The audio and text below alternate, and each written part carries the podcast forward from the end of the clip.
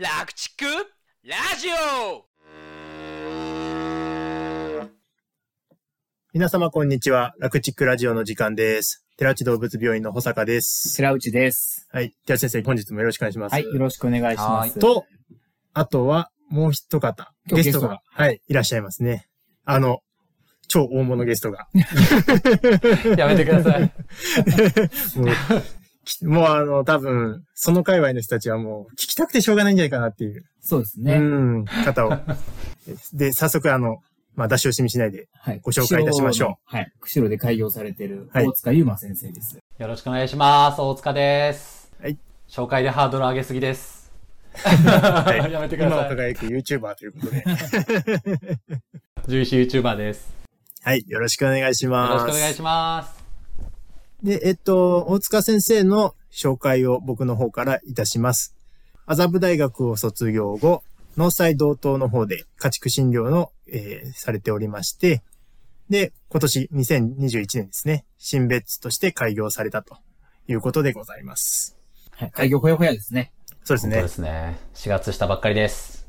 まあ僕もある意味はですね、農災を同じ年で退職うん。した身なので、うん、なんかすごく親近感湧きますね。はいそうですよね。うん。で、今日、大塚先生と対談をさせてもらうことになったのはですね、はいまあ、大塚先生の話をいろいろ聞きたいなと思ってまして、で、聞きたい話っていうのはまあいいろいろあるんですけど、うん YouTube を始めたこととか、開業したきっかけとか、そういうこともあるんですけど、でも、まあ、大塚先生の大きく描くビジョンに対して、まあ、そう開業だの、動画配信だの、うんっていうのは、まあ手段でしかないと、僕は感じているので、一体、一番の大きな目的は何なのか、どういう未来を描いていて、えー開業やあそういう様々な活動に至ったのかっていうことを、まあ、過去のこれまでのこと、経験と、で今何やってて、っていうことを踏まえた上で、えー聞いていけたらなと、なるほど。はい、はいそういうふうに考えています。ということで、まあ、YouTube で積極的に配信されている大塚先生の、まあ、人間をちょっと解剖していきたいなと。そうですね。YouTuber っていうと、はいまあ、結構軽い感じが、うん。うんうん世間的にはあると思うんですけど、うんもう、クオリティが高くてですね、うん。はい。面白いっていうんじゃなくて、まあ面白いんですけど、勉強になるレベルが非常に高い。うん。こう難しい栄養学の、おまあ、教科書で栄養学のことを学ぼうとすると、大体2ページ目をめくる前に意識が飛ぶんですけど、それをね、動画で、大塚先生めっちゃ深くうなずいてる。ね、多分結構何度も意識を飛ばしながら頭に入れたことを、もう誰でもわかるように噛み砕いて、えーしかも、こう、結構分厚い、こう、章をですね、こううん A41 枚にまとめたりしてくれて、で、これもうスクショしてくださいとまで、うん そんなに努力をしたものを簡単にね、僕らに明け渡してくれるっていう意味で、まあ、ある意味感謝もしてるんですけど、ありがとうございます。なんでそんなことしてんのっていうことなんか、あの、多分興味ある人もいると思うんです。うん。うん。はい。まあ、そんな感じなんですけど、まずはなんで11週を目指したのかっていうあたりから聞いてもいいのかなとははい思ってまして、そうですね。うん。その頃のイメージと今やってることっていうのはまた全然違うとは思うんですけどね。うん原点ってなんかありあったりするんですか？あ、10位になる原点ですか？10位になる原点。ああ、10位になる原点。いや、あの、すごく、あの、持ち上げてくださって嬉しいんですけど、僕そんな大したことなくて、結構凡人の極みなんですよね。本当に。本当に凡人の極みが、あの、失敗をしまくりながら、たまたま今こういう形でやってるっていうのが本当の本当なんですよ。あの僕正正直ですね。あの、うんこんなにすごいやつだと思ってなかったです。あ、本当？本当そうかな？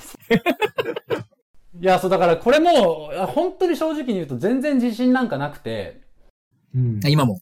そう、今も、あのー最新なものなんか扱ってないし、うん僕の中で実践というか現場で使えるかなと思った最善だと思うものを発信してるんですよね。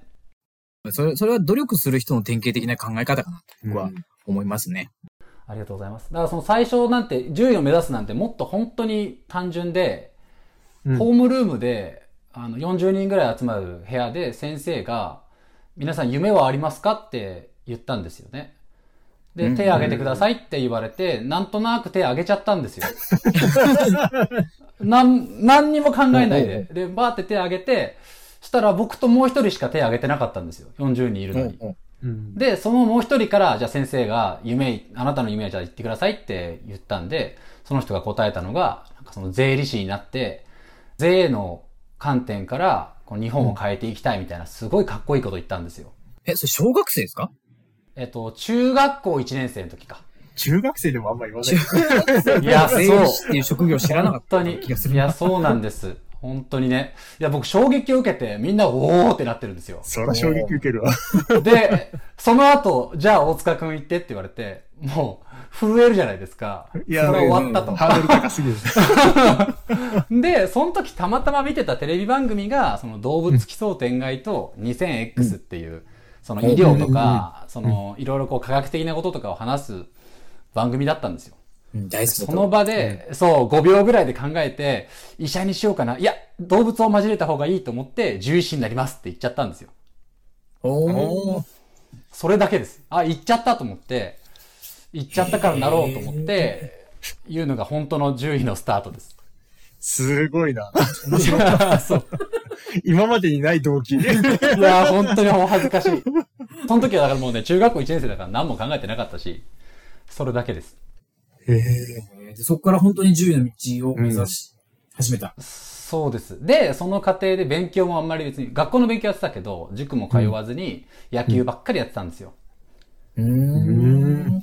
で、中高一貫校だから、はい。あ、中高一貫。そうそうそうそう、中学高校繋がってる学校だったんで、うんうんあ高校受験も必要なく。せずに、そう、せずに。うんうんうんなるほど。で、えっ、と、野球をおずーっとのめり込んでやってたことっていうのは今、なんか、関わってきたりします？いや、それがですね、またこれも恥ずかしい話、キャプテンを偉そうに務めたんですけど、ほう。全く周りをまとめる能力はなかったんですよ。本当に恥ずかしながら。僕はあの、ブチ切れてるだけで、その、野球部の思いだけは一緒だったんですよ。みんな、まあ、20人ぐらいいる後輩も含めて。とにかく勝ちたいと。全員負けず嫌いだっていうところだけがみんな一緒で、だけど誰一人言うことを聞かないチームだったんですよ。じゃあ、大塚先生に対してもみんな負けず嫌いだったってことね。そうです、そうです。誰も僕の言うことも聞かない。で、僕がやるべきことは一つで、誰よりもやるしかなかったんですよ。あそのみんな各々ね、勝ちたいっていう気持ちはあって、方法はべバラバラ。だけど、やる気はあるけど、言うことは聞かない状態だから、うん。もう、ある意味、腕っぷしでねじ伏せて、ああいつがあんだけやってんだから、俺らもやんなきゃいけないっていうふうに思わせなきゃいけなかったんですよね。うんうん。で、その後輩のケアっていうか、まあ、優しいあの同僚、同期がいたんで、その人たちが後輩をこうケアしてくれて、僕はただただのめり込めばいいっていうポジションだったんですよ。へで、それが今そのまんま、あの、農祭を辞めた理由にもつながるんですけど、はい。まあその、やっぱり僕人を教えるのがすごく下手だったんですよね、自分では。で、その、あのやる気があるって言ってくれて、僕の方に近づいてくれた人が何人かいたんですよ、後輩とかでも。うん。